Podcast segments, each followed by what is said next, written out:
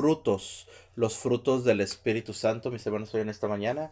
Ah, trataremos de entender un poco precisamente sobre lo que significa, sobre lo que es cada uno de los frutos ah, espirituales.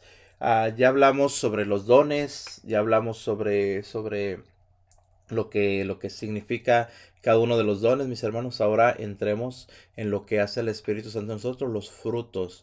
Ah, ¿Qué son los frutos? Mira, pues los frutos del Espíritu Santo, mis hermanos, son los frutos que produce precisamente el Espíritu Santo en la vida de nosotros como cristianos. A lo largo de nuestra vida, nosotros podemos recibir esos siete dones, dones que son recibidos junto a las virtudes teologales. ¿Cuáles son las virtudes teologales? Asimismo, nosotros las podemos encontrar, mis hermanos, en el sacramento del bautismo. Estos dones son aumentados claramente con el sacramento de la confirmación. Estos son dados en plenitud. Recordemos nosotros que el, cristiano, mis hermanos, es como, como los árboles, ¿no? Cuando un árbol está maduro, da buenos frutos y nos dice claramente que sus por sus frutos los conocerán. Así que cuando un árbol, mis hermanos, está maduro, dará frutos que no son agrios, sino dulces y también buenos a la vista. Entonces nosotros tenemos que darnos cuenta, mis hermanos, claramente de que estamos llamados a, dar frutos. Vuelvo a repetirte, estamos cada uno de nosotros llamados a dar fruto. Entonces, los frutos del Espíritu Santo, mis hermanos, son perfecciones que Él mismo forma en nosotros como primicias de la gloria eterna en, la iglesia, mis hermanos, en, el, en lo que viene siendo la enseñanza de la iglesia, nos enumera varios. Uno de ellos son caridad, gozo, paz, paciencia, longanimidad, bondad, benignidad, mansedumbre, fidelidad, modestia, continencia y castidad. Todos estos hermanos los podemos ver nosotros precisamente en la lectura de, de, Gálatas. Ahorita vamos a ir un momento y la vamos a leer, la vamos a compartir, para ver ahí vamos a poder descubrir cuáles son precisamente los frutos de la carne y cuáles son los frutos del Espíritu Santo. Pero mira, antes de, de ingresar en esto, mis hermanos, quiero también un poquito que hablemos sobre cómo, cómo actuaba la primera comunidad. La primera comunidad recordemos después precisamente de que ha recibido el, Espíritu Santo, después de que ha pasado Pentecostés, la palabra de Dios nos enseña y nos muestra cómo es que vivía la primera comunidad. Nos dice así la palabra de Dios, hermano, en el libro de Hechos de los Apóstoles, capítulo 2, versículos del 42 al 47. Mira qué hermoso, dice la palabra de Dios. La primera comunidad cristiana se mantenían constantes en la enseñanza de los apóstoles, en la comunión, en la fracción del pan y en las oraciones. Pero el temor se apoderaba de todos, pues se realizaban muchos prodigios y signos. Todos los creyentes estaban de acuerdo, ojo con esto, todos los creyentes estaban de acuerdo y tenían todo en común. Vendían sus posesiones y sus bienes y repartían el importe de la venta entre todos según la necesidad de cada uno. Acudían diariamente al templo con perseverancia y con un mismo espíritu. Partían el pan en las casas y tomaban el alimento con alegría. Y en sencillez de corazón, alabando a Dios y gozando de la simpatía de todo el pueblo. Por lo demás, el Señor agregaba al grupo a los que cada día se iban salvando. Palabra de Dios. Te alabamos, Señor. Entonces, ¿qué vemos aquí en la primera comunidad? ¿Cómo vivía la primera comunidad? Sí, vemos en cada uno de, de, los versículos, vemos reflejados estos frutos, ¿no? Estos doce frutos del Espíritu Santo. Después de que ellos estuvieran encerrados con ese temor, con esas angustias, con esa incertidumbre de, de qué ahora qué va a pasar que no está Jesús, y recibieron esa fuerza del Espíritu Santo que son los dones, se llenaron también de, los frutos. O sea, ahora tienen que dar esos frutos que el Espíritu Santo depositó en cada uno de ellos. Ah, cuando los purificó, los sanó y los liberó, ahora ellos son los que van a dar frutos. Frutos a los que todos estamos llamados, ¿no? Sí, cada frutos. uno de nosotros, como dijiste al principio, no somos como un arbolito que, que va creciendo, va enraizando y va dando frutos hermosos, apetecibles, ¿no?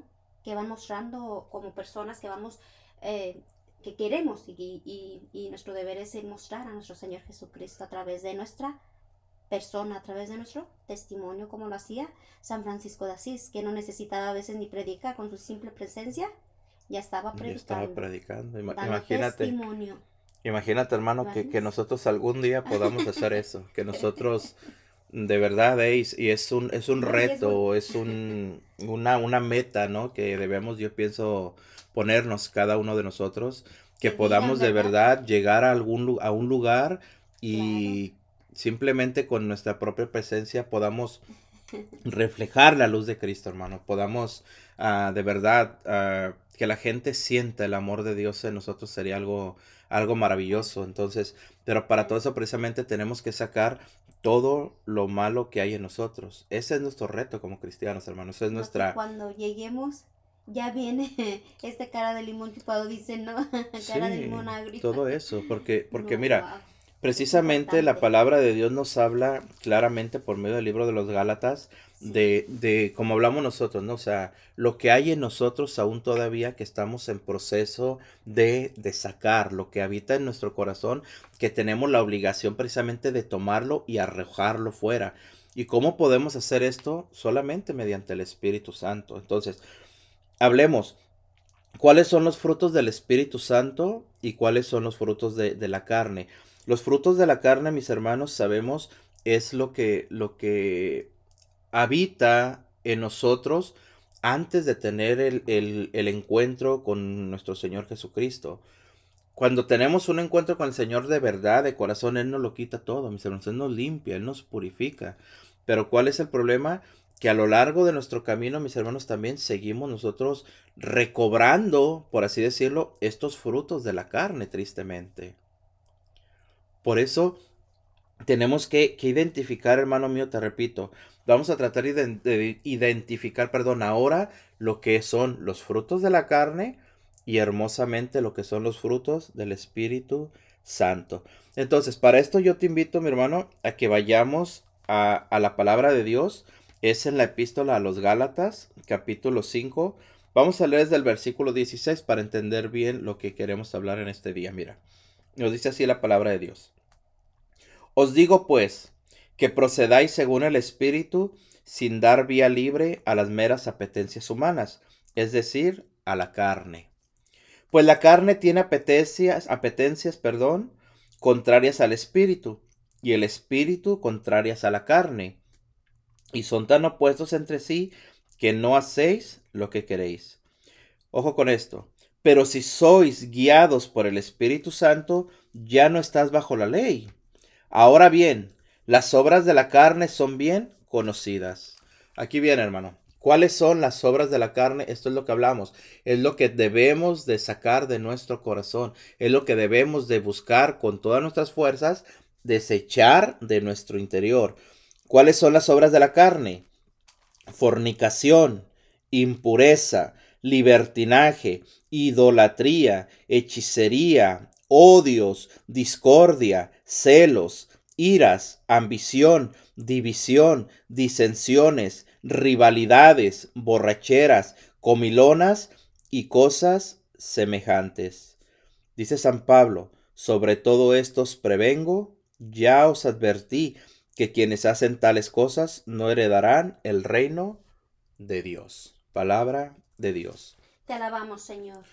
Acabamos de, de ver, hermano, de leer lo que son las obras de la carne. Las obras de la carne, ¿a dónde nos van a llevar a nosotros? A, la esclavitud. A la esclavitud. Mira qué hermoso nos dice aquí la palabra de Dios, este, bueno, en el, en el título de, la Biblia aquí latinoamericana, tú tienes otra, no sé cómo dice la tuya, dice la verdadera libertad. Es al empezar eh, el capítulo, el versículo 13, que nos dice, nuestra vocación, hermanos, es la libertad.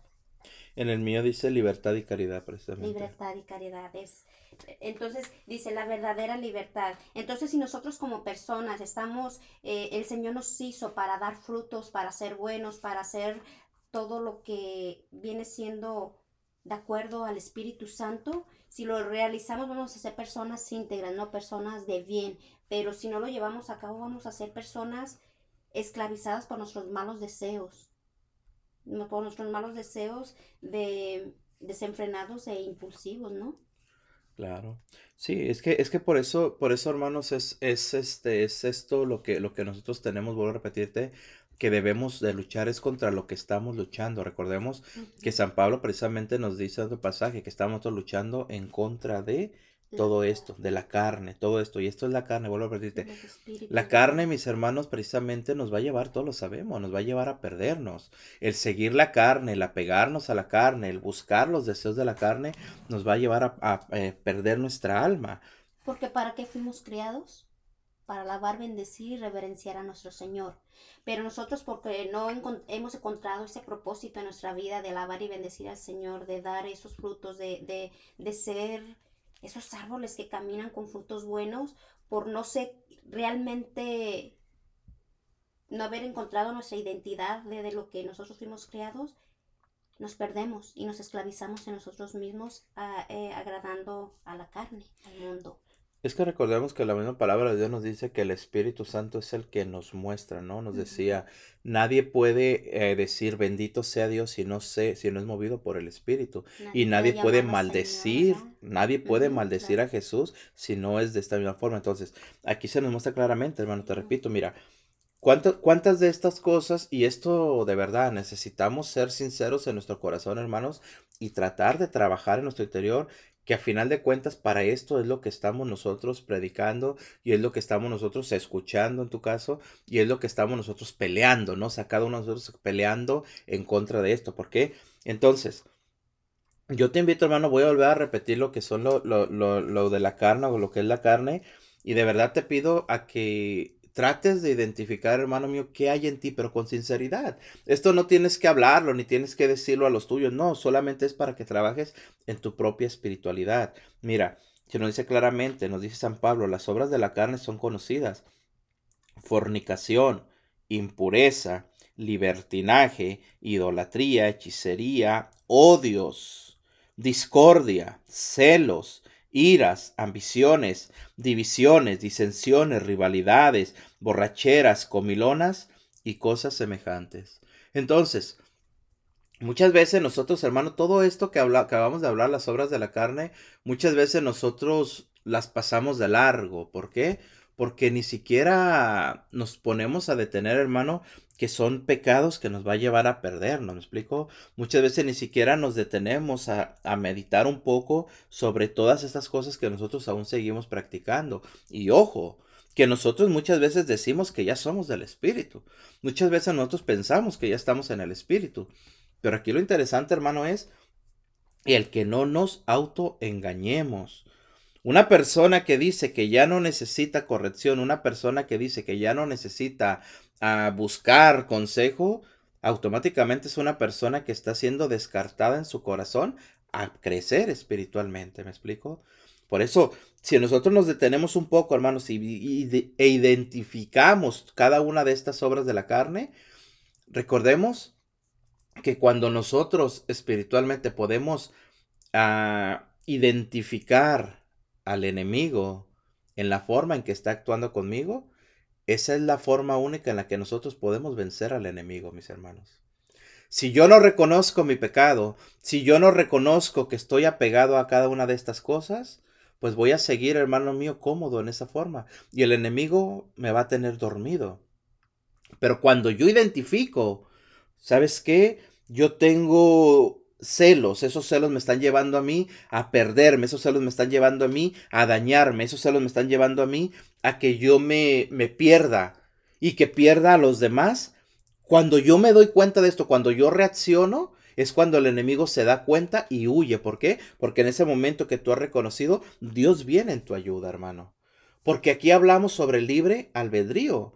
Y el Señor nos da, mis hermanos, esa libertad. Entonces somos nosotros quienes tenemos el poder de vencer a la carne. Somos nosotros quienes tenemos el poder. El poder viene de Dios. Pero el poder de Dios actúa en el momento en que yo descubro y en el momento en que yo pido de su ayuda. De su auxilio. De su auxilio. Dice Santiago, ¿no? Que resistamos firmes en la fe para que el enemigo huya. Para que él huya, claro. no, no, no, no, o sea, tenemos que tenerle cierta distancia, pero que, que nos sometamos a Dios y y a través de su Espíritu Santo el enemigo huirá, ¿no? Porque es ahí que el Señor nos da, como dices tú, a reconocer qué es, qué mal está actuando en nosotros o cómo nos está queriendo rondando más que nada, ¿verdad? Cómo está rondando en cada uno de nosotros. Que si te ataca de una forma y lo descubres, va a ir por otra, forma, porque él está nomás buscando por dónde entrar, ¿verdad? Para devorar a cada uno de nosotros. Eh, simplemente meditemos un poco, mis hermanos, la, la, relación que hay, digamos, en nuestra casa, en, nuestro, en nuestra familia. Mm, ¿Cómo vive nuestra familia, hermano? Si vivimos una, una, un ambiente de nuestras familias donde hay constantes problemas, donde hay celos, donde hay discordias, donde no nos podemos llevar bien con nuestros hijos, donde nuestro matrimonio siempre está, como se dice, ¿no? Como perros y gatos estamos. ¿Qué hay ahí, hermano? Frutos de la carne. Es la carne quien se está moviendo. Es la carne quien se está, hermano mío, deleitando en hacernos perder nuestro matrimonio, nuestra familia, nuestros hijos. ¿Por qué? Porque estamos permitiendo, hermano, que todo esto que estemos hablando esté dentro de nuestro ambiente familiar. Cuando una familia, hermano, no está en paz, cuando un matrimonio no está en paz, ¿es por qué? Porque está sometido a la carne. Y en medio de esa carne, mi hermano, se derrama todo esto que hemos hablado. Celos, iras, ambiciones, divisiones, rivalidades. Todo eso, vuelvo a repetirte, ¿a qué nos lleva? A perder nuestro matrimonio, a perder la relación con nuestros hijos, a perder muchas veces, hermano mío, la relación que hay en, también dentro de la iglesia, dentro de nuestros grupos de oración, dentro de nuestras comunidades. ¿Por qué? Porque todas estas obras, hermano mío, se manifiestan, las obras de la carne se manifiestan también cuando nosotros nos dejamos mover por el enemigo. Entonces tenemos que darnos cuenta, hermano, te repito, que tenemos que tener una lucha encarnizada, espiritualmente hablando. Tenemos que tener una lucha fuertísima para poder vencer la carne. Y solamente lo podemos resistir sometiéndonos a, Dios y manteniéndonos eh, sometiéndonos a Dios y mantenernos firmes en la fe para que Él huya de nosotros. Sí, para que de esa forma. Si nos despegamos de Dios, ¿qué hacemos? Nos va a devorar. Nos, perdemos más, sí. Recordemos que la segunda de Pedro nos habla, ¿no? De que el, el, diablo ronda, dice, como león rugiente, buscando a quién devorar. Y, y vuelvo a repetirte, hermano, si tú hueles a carnita, esta carne que estamos hablando, vas a ser una presa fácil para el enemigo. Porque si tú en tu corazón escucha, hermano, tú estás bajo la carne, tú estás, hermano mío, hay dentro de ti celos, un, suponer, hay dentro de ti discordia, hay dentro de ti ira, hay dentro de ti odio, ¿qué va a pasar? El enemigo te va a oler rapidito, hermano, y se va a dar cuenta, mira, en ti tal vez hay una, una pequeñita partícula de celos, si lo pudiéramos ver eso, hermano mío, digamos, ah, materialmente, tendrías en tu corazón una, una, una... Esos espejos espirituales que me gusta llamar, ¿no? ¿Cómo nos vendríamos en un espejo espiritual? Una manchita aquí, un pecadito de ira, un pecadito de rencor, así. Pero el problema es que eso, eso, como dices tú, ese, si pudiéramos ver con ese espejo espiritual, esas manchitas que tenemos, te repito, hermano, movido por la carne, es un, un, un, llamado, por así decirle, es aventarle comidita precisamente al enemigo. ¿Para qué? Para que venga y nos devore. Porque todos sabemos, cuando yo tengo, por ejemplo, hermano mío, cuando yo, yo permito en mi corazón un odio, por pequeño que sea, está ahí la puerta abierta para que por medio de ese odio el enemigo venga y ponga en mí más de esto que estamos hablando. Si yo tengo, te repito, un odio hacia una persona, pequeñito que sea como tú quieras, ya no va a ser odio, sino que ese odio me va a llevar a tenerle celos a esa persona, sino que ese odio me va a llevar muchas veces, hermano mío, a que yo lo, lo, lo odie más o a que yo pueda incluso hacer algo ya más para dañar a esa persona, ¿me explico? Entonces fíjate cómo vamos alimentando la carne, como nos habla aquí San Pablo, mis hermanos, por medio del libro de los Gálatas, cómo todo esto precisamente nos lleva a nosotros a perdernos. ¿Por qué?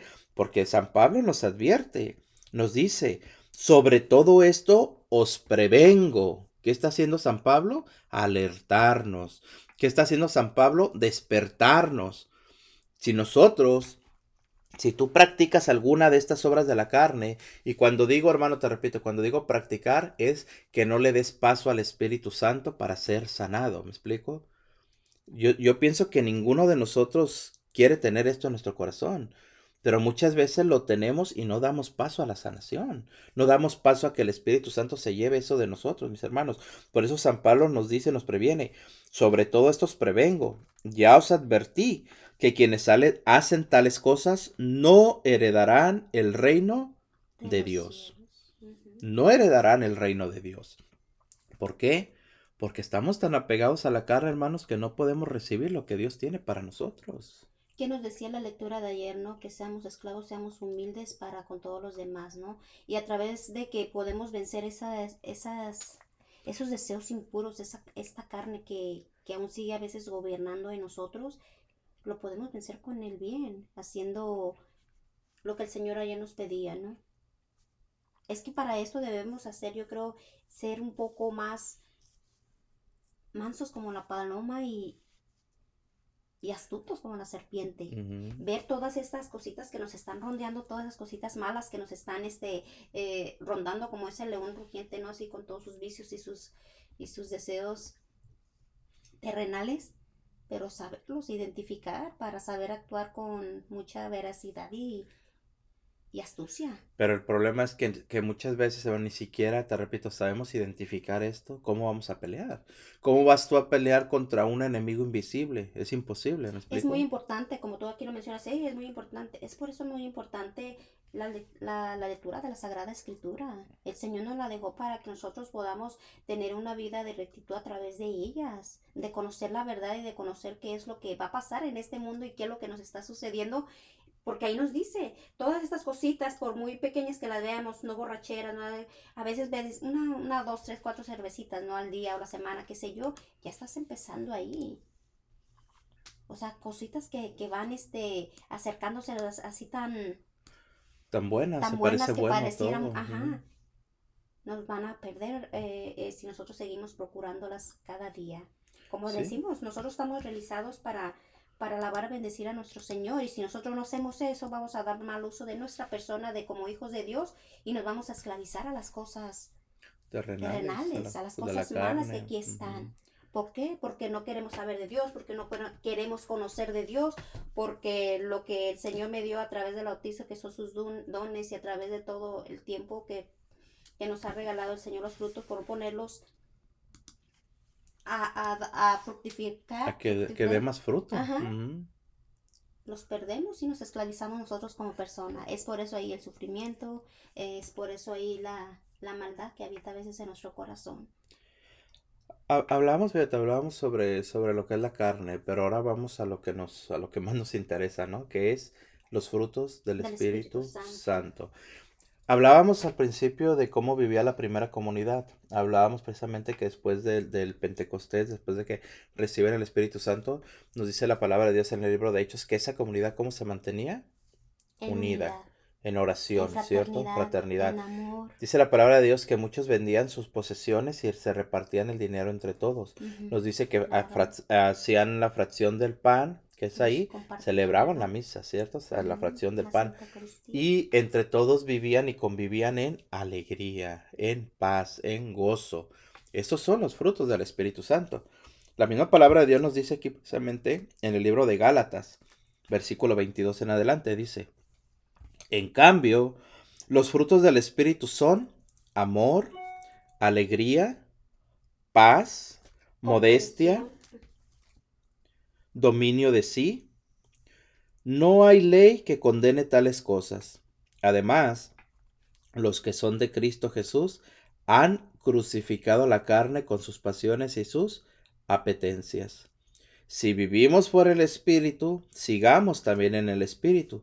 No seamos vanidosos, provocándonos los unos a los otros y envidiándonos mutuamente. Palabra de Dios. Te alabamos, Señor. Entonces, estos son los frutos del Espíritu Santo. ¿Qué son o cuáles son o cómo podemos nosotros vivir o identificar, así como estamos llamados a identificar los frutos de la carne que nos llevan a perdernos, también debemos de descubrir y darle gloria a Dios por medio de los frutos del Espíritu que nos va mostrando y que nos va dando. Entonces, vamos a ver primeramente, mis hermanos, ¿cuál era, cuál era el primero que nos muestra San Pablo? El primero de esos frutos es el amor o la caridad que viene siendo lo mismo, ¿no? El amor nos lleva a la caridad y practicar la caridad nos mantiene en el amor. Pero fíjate, es lo que te iba a decir, qué bonito porque primero enumera el amor porque a través del amor es que los demás frutos van a sí, se vienen dando. florecer, ¿no? se vienen dando. San Pablo mismo nos dice, si yo no tengo amor, nada, soy. Podemos hacer obras buenas o que parecen buenas, pero si verdaderamente en el fondo de mi corazón no lo estoy haciendo por amor, ¿vale la obra? Sí vale, pero para nuestro corazón, hermanos, no florece el amor, ¿sí me explico? Si yo ayudo, pero verdaderamente mi ayuda lo hago por compromiso, pues te repito, valdrá la obra, sí, no decimos que no, pero a final de cuentas, voy a repetir, hermano, nuestro corazón no se está alimentando de ese amor de Dios. Claro, porque el amor, fíjate, la definición del amor es, tan hermoso que es, es un fruto que hace ver a Cristo en tu vida. Eso, eso, es, eso es muy hermoso. Este fruto hace ver a Cristo en su vida, ¿verdad? vida, claro. Y permite que Cristo actúe en ti. Mm. Permites que esos misterios sobrenaturales eh, eh, puedan este, ver, sentirse. Ajá, perdón. Ajá, puedan, puedas darlos tú, puedas tú obrar como Dios quiere. Una, una madre, una madre Teresa de Calcuta, se me viene a la mente, ¿no? Cuánto, cuánto amor dio ella, un amor en la necesidad, un amor en la más de las horribles ah, pobrezas que, que la humanidad ha conocido, un amor, hermano mío, donde ella eh, veía a Jesús precisamente, veía el amor donde los otros veían repulsión, porque nos habla que la Madre Teresa de Calcuta, hermano, limpiaba las llagas de aquellos leprosos, limpiaba las llagas de aquellos enfermos, limpiaba las llagas de, aquella gente que, que, la Madre Teresa encontraba. Y, y ojo con esto, hermano, ¿dónde encontraba la Madre Teresa todas, a todas estas gentes? Muchas veces en la basura muchas veces en los basureros. Ahí es donde la Madre Teresa encontraba a esta gente. ¿Por qué? Porque la demás gente pasaba, te repito, y veía repulsión en esa gente. La Madre Teresa veía a Jesús tirado, hermano. La Madre Teresa veía a Jesús llagado. Es por eso que ella limpiaba. Pero si la Madre Teresa de Calcuta, hermano, de verdad, no hubiera tenido este don tan hermoso, este fruto tan hermoso del amor, yo te aseguro que no, no podría ella haber hecho esa obra. Porque no es fácil, hermanos, no es fácil. Y vuelvo a repetirte, el amor, precisamente como decías tú, el amor es el que nos hace ver a Cristo en nuestra vida. Y es también que nos permite actuar, actuar movidos por el amor. ¿Cuántas veces, mira, cuántas veces nosotros vemos una necesidad, hermanos, y queremos actuar, queremos obrar, queremos hacer el bien, pero a la misma vez algo nos detiene y no lo hacemos. Ojo con esto, mis hermanos, porque tenemos también nosotros que darnos cuenta de esto, te repito. Si, si el amor no puede tener acción, entonces, exacto, ese amor sobrenatural. No puede haber felicidad verdadera ni vida eterna. Es que todo esto nos mueve el Espíritu Santo, hermanos, a tener amor al amor precisamente, al amor hacia los demás, al amor hacia las necesidades de los demás, al amor, fíjate qué interesante, al amor incluso hasta dejar de amarnos a nosotros para amar a los demás, de perder nuestra vida para ganar el amor de Cristo. A eso nos lleva el amor, mis hermanos. Entonces, este primer fruto hablamos que es el amor y la caridad. Otro de los frutos hablamos que es alegría, que viene siendo alegría o el gozo se conoce alegría o gozo. ¿Qué es esto, mis hermanos? Alegría, el gozo. La alegría es el fruto que emana naturalmente del amor. Fíjate cómo va todo conectado. Hablamos del amor a dónde nos lleva. Bueno, cuando hay amor hay alegría. Te fijas, por eso me fijé que tan hermoso como puso primero San Pablo, ¿no? Aquí en la escritura, el amor. Y nos lo vuelvo a recordar también en, en Corintios, ¿no? Que tendremos todos los, todo lo que el Señor te regale, pero si no tienes amor, nada vale. Nada, nada vale. Entonces, ¿cómo encontramos nosotros alegría, hermanos? ¿Cómo encontramos nosotros el gozo? Mediante el amor, ya lo dijimos.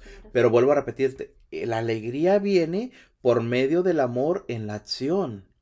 Entonces, cuando nosotros, hermano mío, por medio de este fruto, vuelvo a repetirte, que sale, que emana, que, que nace del amor, Entonces es cuando nosotros podemos ver, por ejemplo, la luz del sol, eh, el disfrutar, el, olor de un perfume, el olor de una flor. Ver la creación, ¿no? Ver la creación con... Recibir o sentir el calor del fuego, ¿no? Por ejemplo.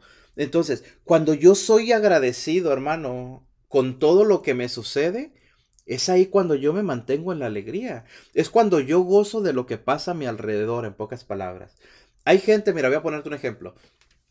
Hay gente que ve que es que vive en un día caluroso y viven renegando porque está haciendo un calorón. Después vemos esa misma gente que está lloviendo y se ponen a renegar porque está lloviendo. O sea, yo no, no estoy, digo, ni juzgando, ni criticando, ni mucho menos, pero lo que yo te quiero decir es, ¿qué diferencia es, hermano, agradecerle a Dios por el calor?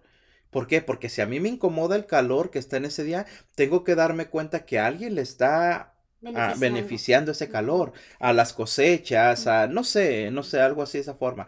La lluvia lo mismo, entonces, si yo puedo sentir alegría, sentir gozo por los elementos, es porque yo soy agradecido con Dios, ¿me explico? Si yo puedo tener alegría, mis hermanos, ¿por qué? Porque vemos muchas veces personas que no tienen absolutamente nada, mis hermanos, de, de, de económico, gente que vive en la pobreza, pero es gente alegre, es gente que vive feliz, es gente que vive con una alegría increíble. Y muchas veces vemos gente que tiene todo, hablando igualmente de, de, economía, una economía fuerte, pero no pueden vivir felices. Entonces entendamos esto, hermano. Este gozo que nos da el Espíritu Santo nos habla claramente que es estar, hermano mío, en la alegría del amor. Y que entendamos que esta alegría que hablamos no se apaga, hermano mío, en medio de los problemas. ¿Por qué? Porque puedo tener yo problemas, puedo tener enfermedades, puedo tener angustias, puedo tener el mundo en contra mío, como así lo sentimos muchas veces, pero mi alegría no decae. ¿Por qué? Porque es un, un don que viene, un fruto, que, viene del, Espíritu, Santo. apegados a Dios, que es el amor. Que lo hace florecer. Eh, exacto, entonces, cuando yo tengo problemas, pero, pero este, este fruto está en mi corazón, lo que va a hacer, hermano mío, es aumentar mi alegría. El problema no baja mi, mi, mi autoestima, el problema no, no apaga este, este, este, este fruto, sino que al contrario lo aumenta. ¿Por qué? crecer, ¿verdad? Exacto, porque aquí es donde se manifiesta, hermano, este fruto precisamente en el momento en que más lo necesitamos. Y ojo con esto, cuando estamos en comunión con Dios, cuando estamos, hermano mío, en esa comunión con Dios, el amor, la alegría, la persona, te repito, es feliz. Porque cuando Dios está en nuestro corazón, nada nos puede quitar la felicidad. Y ojo también con esto, cuando una persona es feliz, busca ser felices a los suyos. A los demás, ¿cierto? A los demás. Fíjate qué hermoso es esto. Entonces, la alegría, el gozo que hay en mi corazón, porque el Espíritu Santo lo puso en mí, nosotros lo podemos transmitir, reflejar. Exacto. Para que sean felices los demás, ¿no? Es una alegría que supera todo, todo goce fundado en la carne. Sí. ¿Cuántas veces hemos conocido también personas las cosas así, materiales, ¿no? Es un gozo muy diferente a, cuando tú estás feliz porque obtienes algo que tú querías, ¿no? En el Abas es un gozo mucho, muy grande. Nos hablaba ayer el padre Fray Nelson, ¿recuerdas? Nos hablaba Fray Nelson, nos decía claramente uh, que el mundo nos da un vaso de agua, pero el Espíritu nos, da, un manantial. Aquí se, aquí se manifiesta esto, ¿por qué? Porque precisamente, mis hermanos, cuando yo, mira, cuando yo compro, vamos a suponer, yo compro el teléfono más nuevo, el iPhone 25, supongamos que vas a ver. Cuando yo compro el teléfono más nuevo, mi hermano, yo estoy a, gozoso, ¿no? Por ese, por ese aparato. Lo recibo, me lleno de alegría, es un gozo de tener el teléfono más nuevo, pero ¿qué sucede? Tengo mi teléfono, pasa una semana, pasan dos semanas, tres semanas te doy una alegría con ese teléfono. Después el teléfono ya no me da mi alegría. Ya no me da gozo. Lo tengo y lo veo ya como si nada. O a muchos les pasa con el carro, ¿no? Es una alegría, un gozo cuando compran un carrito, pero cuando llega el mes del pago, ya se acabó esa alegría, dicen, ¿no? Entonces, lo gocé un mes solamente porque ya voy a pagar. Esto es el gozo que nos da la carne, mis hermanos un gozo que nos da a lo, a lo material, pero es un gozo, un gozo pasajero. Pero precisamente este, este que hablamos, esta alegría, este gozo del Espíritu Santo, se mantiene en nosotros. ¿Por qué? Porque viene de Dios.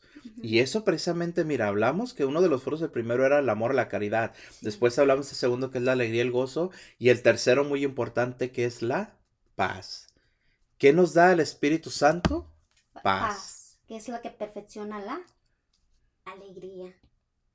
Porque somos objetos, ama objetos amados por excelencia. Y no puede ser sin nuestro Dios, que es el que nos ama y que nos da esa alegría y esa, esa paz que viene a perfeccionar lo que en tu corazón hay. Exacto. Entonces, la paz es la perfección de la alegría. Fíjate cómo cada uno de estos frutos, digamos, se va conectando, hermanos. Todo repito. Basado en el amor. Todo, sí, por eso, todo basado, todo, todo surge del amor. Todo viene del amor. ¿Por qué? Porque hablamos de donde hay amor, hay paz. Donde hay amor, hay alegría, ¿cierto? Entonces, sabemos, hermano, claramente, como dice, que el ser amado por excelencia no puede ser otro sino Dios. El sentirme yo amado, si no, si no me dejo amar por Dios. ¿Qué significa dejarme amar por Dios? Saber que aún en medio de mis necesidades, saber que aún en medio de mis, de mis caídas, Dios no deja de amarme. Hay personas que se, que se sienten ah, tristes, ¿por qué? Porque han pecado, porque han caído en pecado. Claro que debe de dolernos el pecado, claro que debe de dolernos el fallarle a Dios, pero no debemos de quedarnos tirados. ¿Por qué? Porque sabemos que Dios nos ama.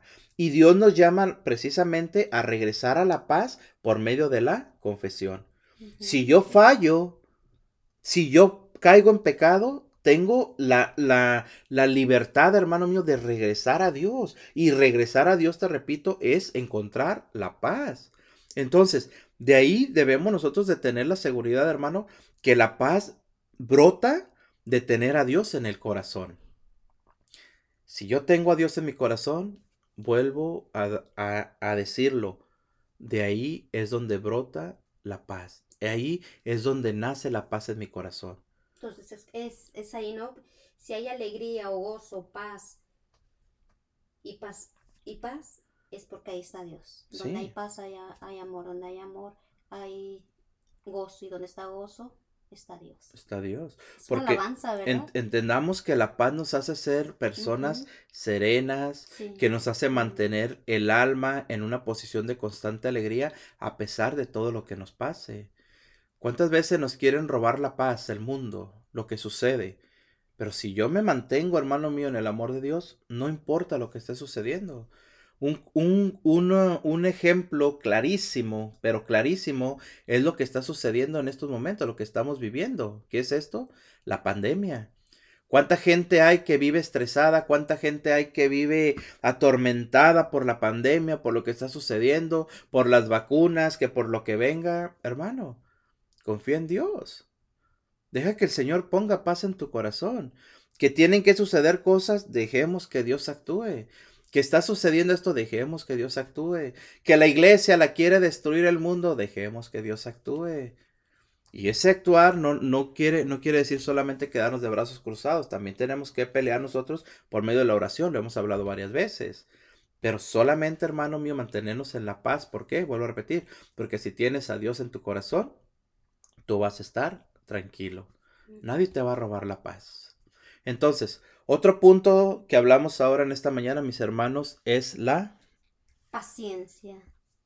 La paciencia que quien, quien da este fruto supera las tribulaciones que implica la lucha permanente de este mundo. ¿La lucha contra quién? Contra, los enemigos del alma. Los enemigos y sus fuerzas invisibles eh, invisibles, también, invisibles también. Por cómo se maneja, ¿no? El mal a través de, de que tú no estás luchando a veces con la persona, ¿no? Que te quiere quitar la paz, como ahorita lo decías tú, sino contra lo aquello que se está manifestando invisible.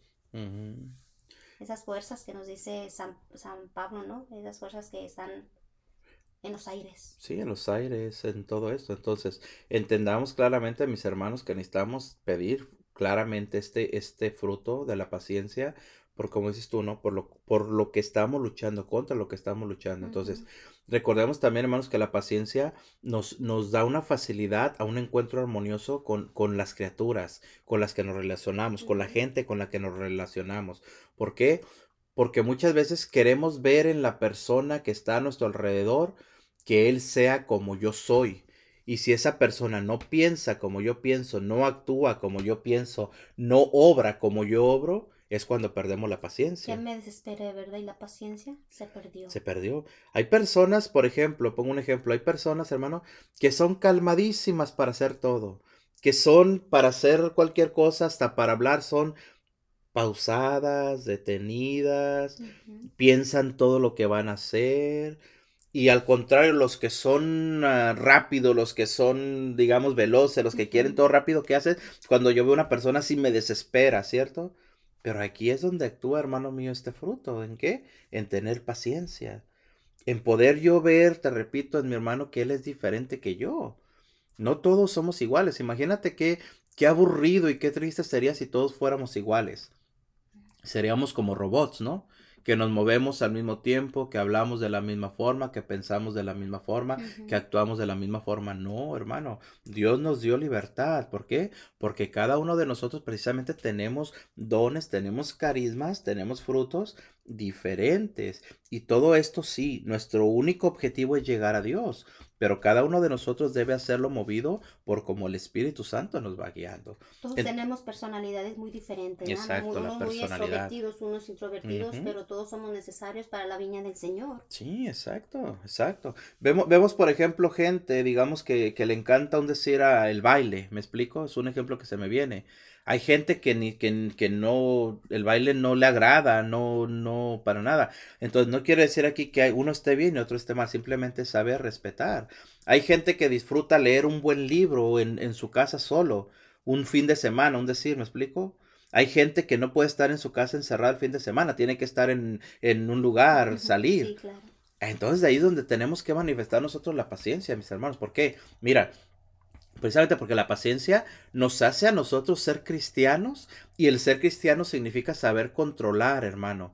Nos impide también que seamos resentidos, ojo con esto, o vengativos. Qué interesante es esto, ¿no?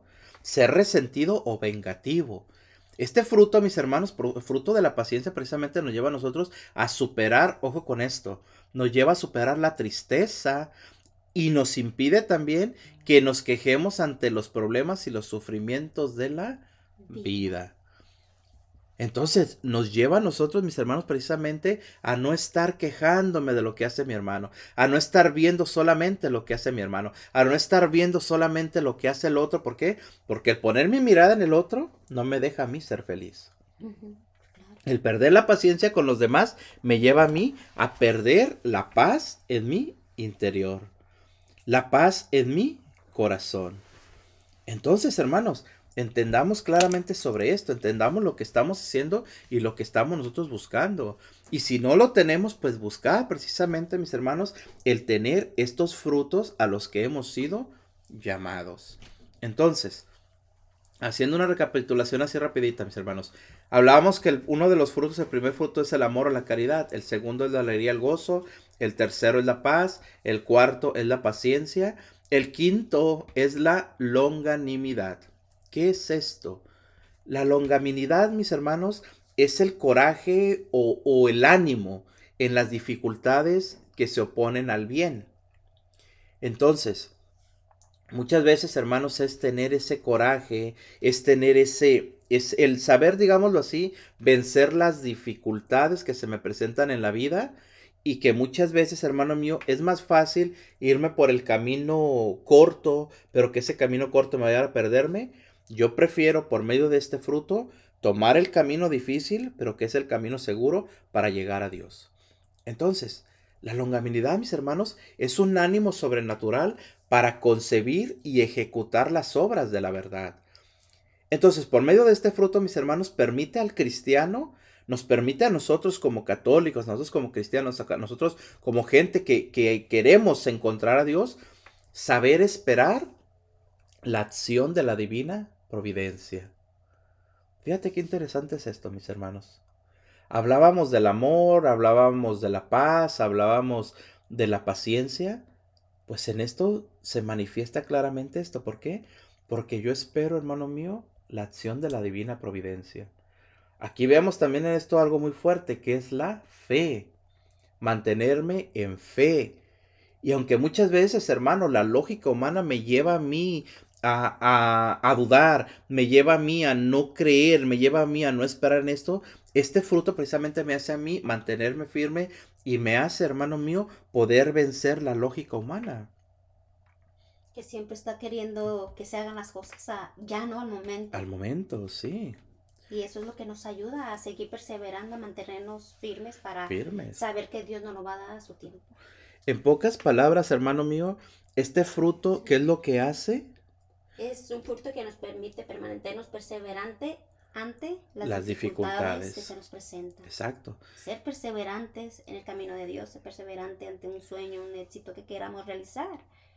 Un, ejemplo que pongo ahorita, el evangelio de este día, mis hermanos, que hablábamos en la mañana. Aquel ciego Bartimeo que hacía, le gritaba a Jesús, Jesús, hijo de David, ten compasión de mí.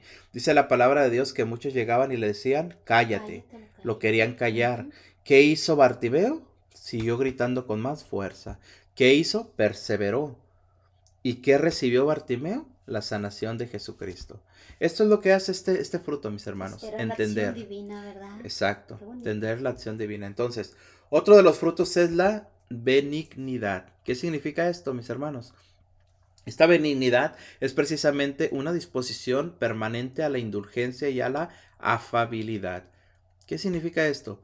Es un fruto que nos ayuda a ser gentiles y ayuda a, a defender la verdad sabiendo discutir, ojo con esto, sabiendo discutir, pero de una forma dulce, de una forma especial con el trato a los demás.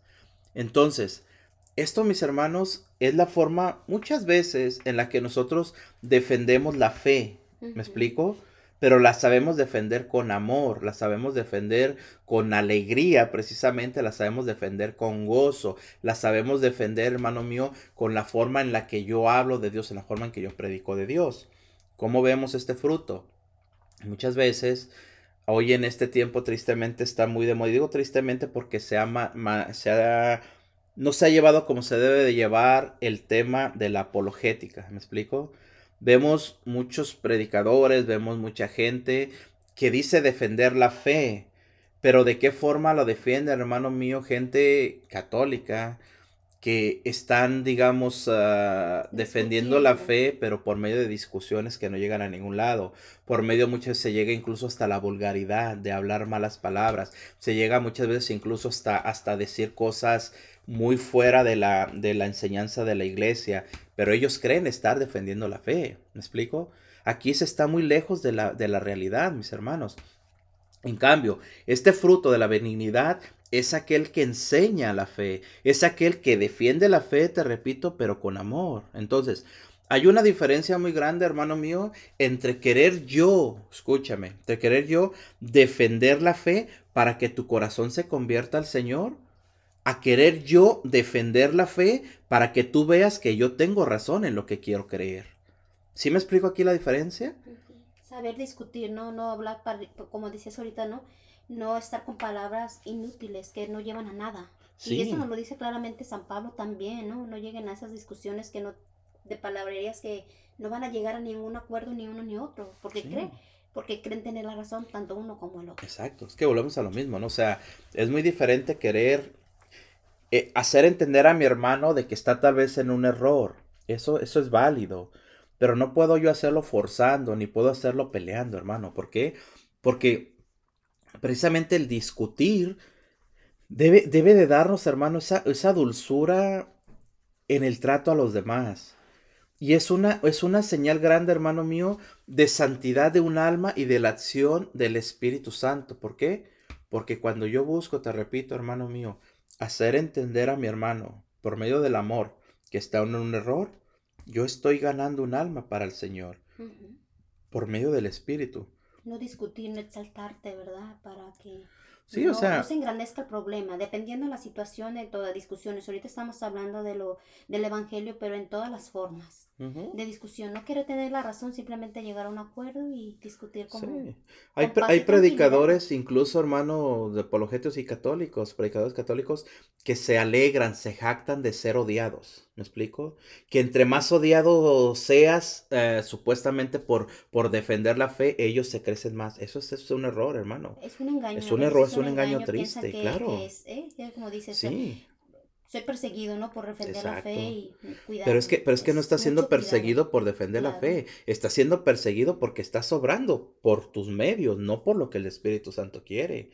Entonces, Simplemente sabemos, hermano, en una prédica, en una enseñanza, sabemos cuando se manifiesta el amor y cuando se está manifestando solamente lo tuyo, ¿sí? Exacto. Entonces, aquí se, se, habla claramente y se manifiesta este, este fruto del Espíritu Santo que es la benignidad. benignidad.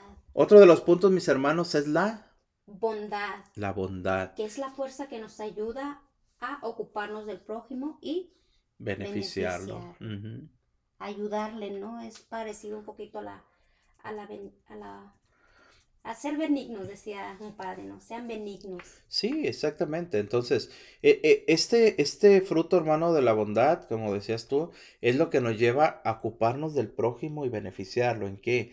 En que pueda yo descubrir sus necesidades, ¿no? En que pueda yo ver qué ocupa mi hermano.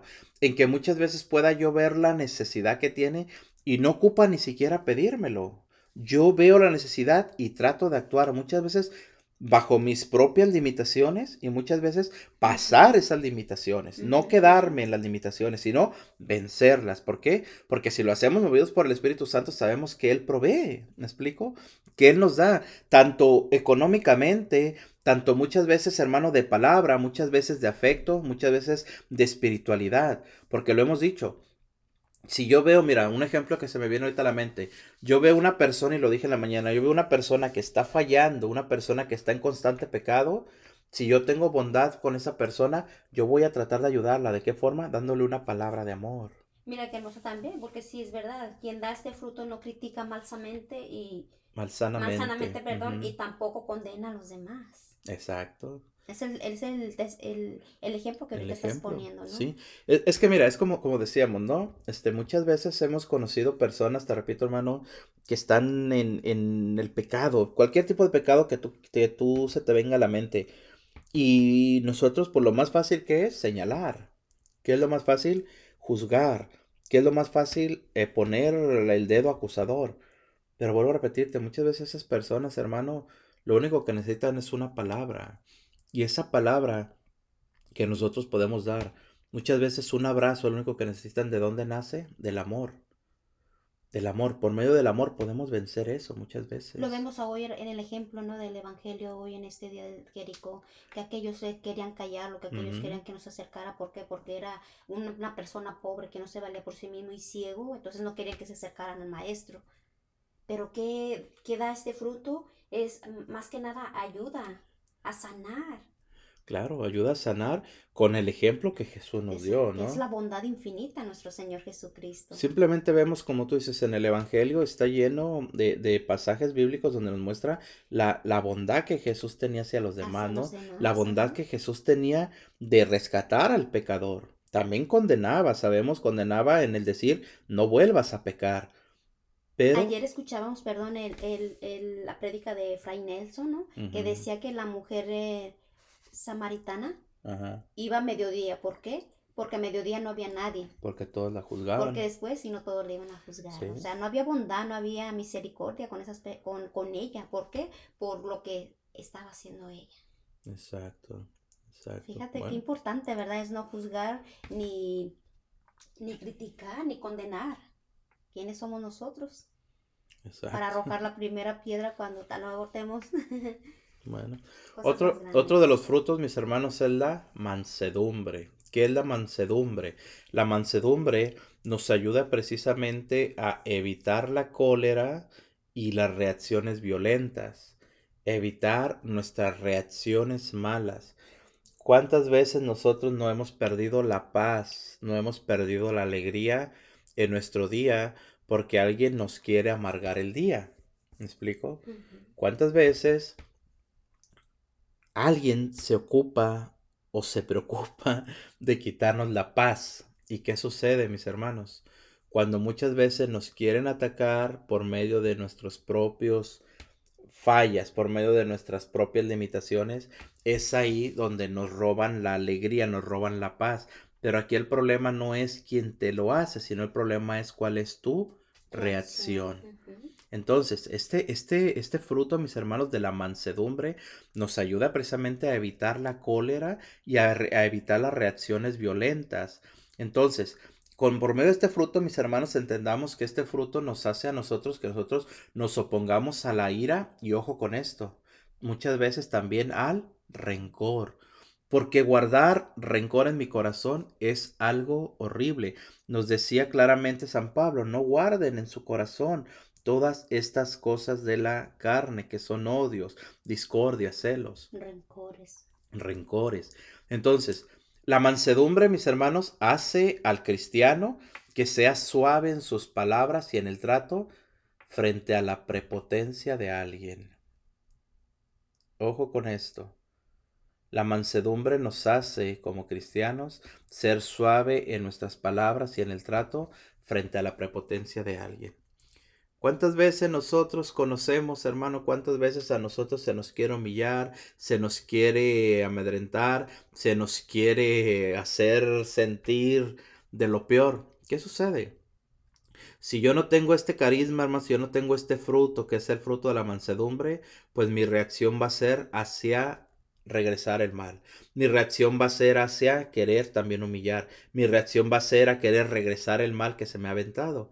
Si tengo este carisma, si tengo este fruto, mis hermanos, ¿qué va a suceder? Simple y sencillamente voy a tratar de entender a la persona y esa prepotencia que me quieren aventar, la desecho porque no es para mí.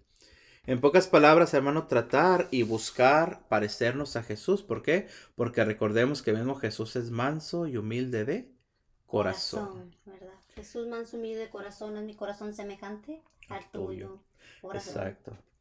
Es una oración, ¿no? Que se tiene que diario pedir al Señor. Exactamente. Otro de los frutos es la fidelidad. La fidelidad, ¿verdad? ¿Quién es quien defiende la fe en público y no lo oculta por medio a la vergüenza? La fidelidad, hablamos de fidelidad a Dios. Y, el tener fidelidad a Dios me lleva a mí a tener fidelidad a, todo lo demás. Si él le eres fiel a Dios, le puedes ser fiel a los demás. Y si yo no puedo serle fiel a Dios, pues fácilmente prácticamente no vamos a poder ser fiel a los demás, ¿no? Porque no le fallamos al humano, ¿no? Aquí en la tierra le fallamos principalmente al Señor. imaginemos. Y pues ahí estamos faltando precisamente a esto. Entonces hablamos que esa es la fidelidad. El otro punto, mis hermanos, es la... Modestia. La modestia. Esta modestia, mis hermanos, nos habla claramente que este fruto nos, nos saca, nos excluye de todo lo que sea áspero y mal educado. ¿Qué significa? En este fruto se nota en el cristiano, fíjate, ¿eh? la modestia, se fruta en el cristiano desde el vestir, en el hablar, en tu comportamiento. ¿Qué significa esto, mis hermanos? Que esto nos ayuda para que nuestros sentidos no se fijen en cosas indecorosas y vulgares. Ojo con esto. No fijarnos o no actuar de forma indecorosa y vulgares, Precisamente en estos momentos, hermano mío, qué triste está el mundo. ¿Por qué? Porque vemos por todos lados este tipo de cuestiones, indecorosas y vulgares. Entonces, ¿qué, qué hace la modestia? ¿Qué es el fruto de la modestia? ¿Qué hace nosotros el fruto de la, de la modestia, hermanos? Perdón pues nos ayuda a ser discretos y cuidadosos con el cuerpo, evitando toda ocasión de pecado para, los, demás. Porque como me visto yo es como voy a provocar a los demás, o, o como hable yo también voy a provocar a los demás, o como me comporta. Dependiendo de la situación, es como yo soy, voy a ser culpable que los demás caigan en provocación y en pecado. Eh, recordemos que por medio de este fruto también es como también nosotros preparamos nuestro cuerpo para ser digna morada de Dios. ¿Qué significa esto? San Pablo nos dice claramente que tu cuerpo es el templo del Espíritu Santo.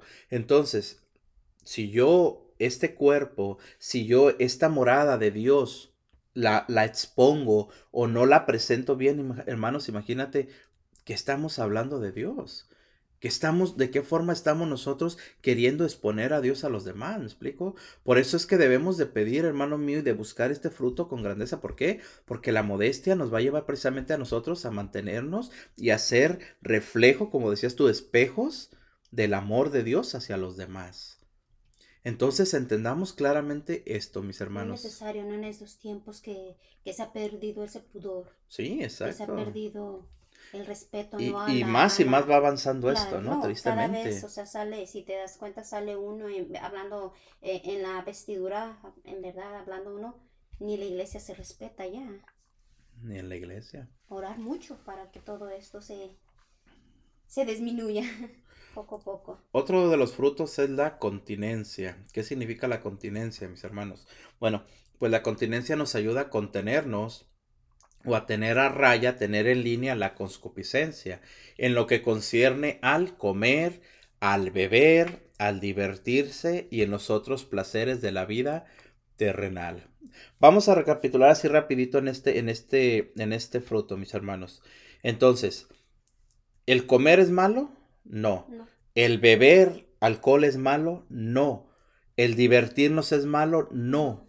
Pero siempre y cuando lo hagamos en un sano límite. ¿Me explico? Qué diferente es, pongo un ejemplo, ojo con esto, qué diferente es, hermano, que yo en mi casa, con mi familia, me tomo una cerveza y ojo con esto que voy a decir, porque aquí se crea siempre mucha controversia. Qué diferente es que yo me tomo una cerveza, me tomo un vino en mi casa con mi familia. Esa cerveza me ayuda a estar en paz, me ayuda a divertirme con mi familia sanamente. Me tomo la cerveza, se acabó, me voy a acostar y no pasó nada. ¿Eso es algo sano? Sí. Sí. Pero ¿qué sucede si yo me tomo una cerveza, esa cerveza me lleva a querer otra cerveza y después otra cerveza y esa primera cerveza que me tomé me lleva a mí después a salirme de casa, a irme a hacer cosas indebidas o hasta andar haciendo, no sé, provocando haciendo todo eso? Eso es lo que debemos de hacer nosotros, hermanos, tener, saber el límite, saber hasta dónde puedo llegar y saber qué es lo que hace en mí esto. Ahora hablemos de la de la comida. El comer es bueno, sí, pero también cuando nosotros, hermano mío, no podemos limitarnos o no podemos detenernos en la comida, nos va a llevar también a nosotros a dañar nuestra salud. Entonces, la continencia nos hace esto. el Espíritu Santo mismo nos va mostrando, nos va enseñando el límite que nosotros debemos de saber tener. Es una, es algo que, que nos hace nuestra vida ordenada, ¿no? Sí, nos ordena, exacto. Este, a no brincar la línea, digamos, no pasar la raya. decía, fuimos creados para amar, alabar, a decir a Dios y por medio de ello los frutos salen, ¿no? Que es que ordena nuestra vida y si no, lo hacemos esclavo de todas esas cosas que tú mencionabas, Precisamente, mira, este es por medio de este fruto nos lleva precisamente a nosotros a mantenernos en la dignidad de ser hijos de Dios. ¿Por qué? Porque por medio de la continencia, mis hermanos, mantiene, este fruto mantiene el orden en el interior del hombre. Volvemos a repetir, una cerveza no es mala, siempre y cuando sea una cerveza que a mí me, me, mantenga, digamos, en paz. No me lleve a cometer un pecado, por así decirlo. gente tiene la costumbre, ¿no? De beberse un... Un, vinito es bueno, sí, claro. Un pequeño vasito de, vino rojo, ¿no? Creo que, para la digestión. La digestión. Es, es, que, es que nada en... El exceso es malo. En una sala, en una sana continencia, perdón, como estamos hablando, todo es bueno. Cuando entramos al exceso, prácticamente todo es malo. Recordemos que mismo San Pablo nos dice claramente, ¿no? No entren en borracheras, comilonas y cosas semejantes. Aquí hablamos precisamente, fíjate cómo nos está hablando aquí San Pablo, de lo contrario, que es la carne. Aquí el Espíritu Santo nos habla que todo eso debemos de mantener en una sana línea. O sea, que la continencia nos ayuda a refrenarnos. A refrenarnos. Deseos y pasiones. Exacto, es eso. Que no son agradables a Dios. Sí. Y por último, vemos el punto número que es la castidad. ¿Qué es la castidad, mis hermanos? La castidad, fíjate qué interesante, la castidad es la victoria conseguida sobre la carne y ayuda a que, a que el cristiano sea más un templo vivo del Espíritu Santo. Qué hermoso está esto, ¿no? Es, es precisamente lo que hablábamos. La castidad es, es un, para mí en lo personal es, es un fruto, hermano, que nos lleva precisamente a hablar de una manera hermosa del Espíritu Santo. ¿Por qué? Porque es la forma en la que yo sé reprimir mi carne. Es la forma en la que yo sé, hermano mío, precisamente demostrar y hablar de que mi cuerpo es el templo del Espíritu Santo. Entonces, quien da este fruto en el Espíritu, mi hermano, es una persona cuidadosa, es una persona dedicada y que tiene mucho cuidado en el uso de la sexualidad. Entonces, volvemos a lo mismo. ¿El sexo en el matrimonio es malo? No. Es bueno. ¿Por qué? Porque el, el, sexo, mis hermanos, es algo que nos lleva a nosotros a demostrar nuestro amor como pareja y es algo que mismo Dios creó. Pero cuando yo no practico este don, este, este fruto de la castidad, hermano, cuando yo tengo sexo fuera del matrimonio, ahí estoy fallando ya. Ahí estoy ya haciendo algo que va en contra de Dios. ¿Por qué? Porque sabemos, hermano mío, que la castidad, sea virgen o sea casado, hermano, es en esto, escucha, que es cuando se experimenta la alegría de la íntima amistad con Dios. Fíjate qué hermoso es esto. Porque fíjate, es muy importante, porque si no, si en tu, si en tu ser no hay ese morbo, esa maldad, eres limpio de corazón, porque ahorita cualquier, como te digo, eh, cualquier parte de nuestro cuerpo es hermoso, es bello porque el Señor lo ha creado. Pero nosotros con nuestra vista no castos lo vemos feo, lo vemos eh, morboso. Es importante, como, dice, como dicen, ¿no? Ser castos de ojos, oídos y de todo. ¿Por qué? porque somos limpios, no estamos viendo las cosas eh, feas, no les ponemos otros sobrenombres o no las vemos con maldad, más que nada. Felices. como Dios las creó. Felices los limpios de corazón, porque verán a Dios. A Dios. Y este fruto nos lleva precisamente, el fruto de la castidad nos lleva a esto, a ser limpios de corazón porque esa es la promesa. Felices, nos dice Jesús, felices los limpios de corazón. ¿Por qué? Porque cuando tú eres limpio de corazón, tú podrás ver a Dios. No porque, maldad en lo que Dios creó hermoso. Porque cuando tú eres limpio de corazón, nos dice Jesús, mis hermanos, en nuestro corazón va a haber amor. Porque cuando yo soy libre va a haber alegría. Porque cuando yo estoy limpio en mi corazón va a haber paz. Voy a tener paciencia. Voy a tener todos estos frutos, mis hermanos, que me van a llevar a mí a la santificación. Entonces, fíjate lo que hace el Espíritu Santo, hermano. Fíjate lo que nos, nos, lo que derrama en nosotros el Espíritu Santo, mis hermanos, que son todos estos frutos. Todo esto que hemos hablado. Hablamos precisamente de lo que es la carne, ya lo dijimos, todo lo que nos lleva a la carne, pero en contraparte veamos lo que hace el Espíritu Santo en nosotros para que nosotros, vuelvo a repetirte, encontremos la paz, la alegría y sobre todo la santidad. Y podamos vencer esos deseos de la carne a través de los frutos del Espíritu Santo. Es por eso que el Señor siempre preparó, siempre... Está a nuestra ayuda. Está a nuestra ayuda.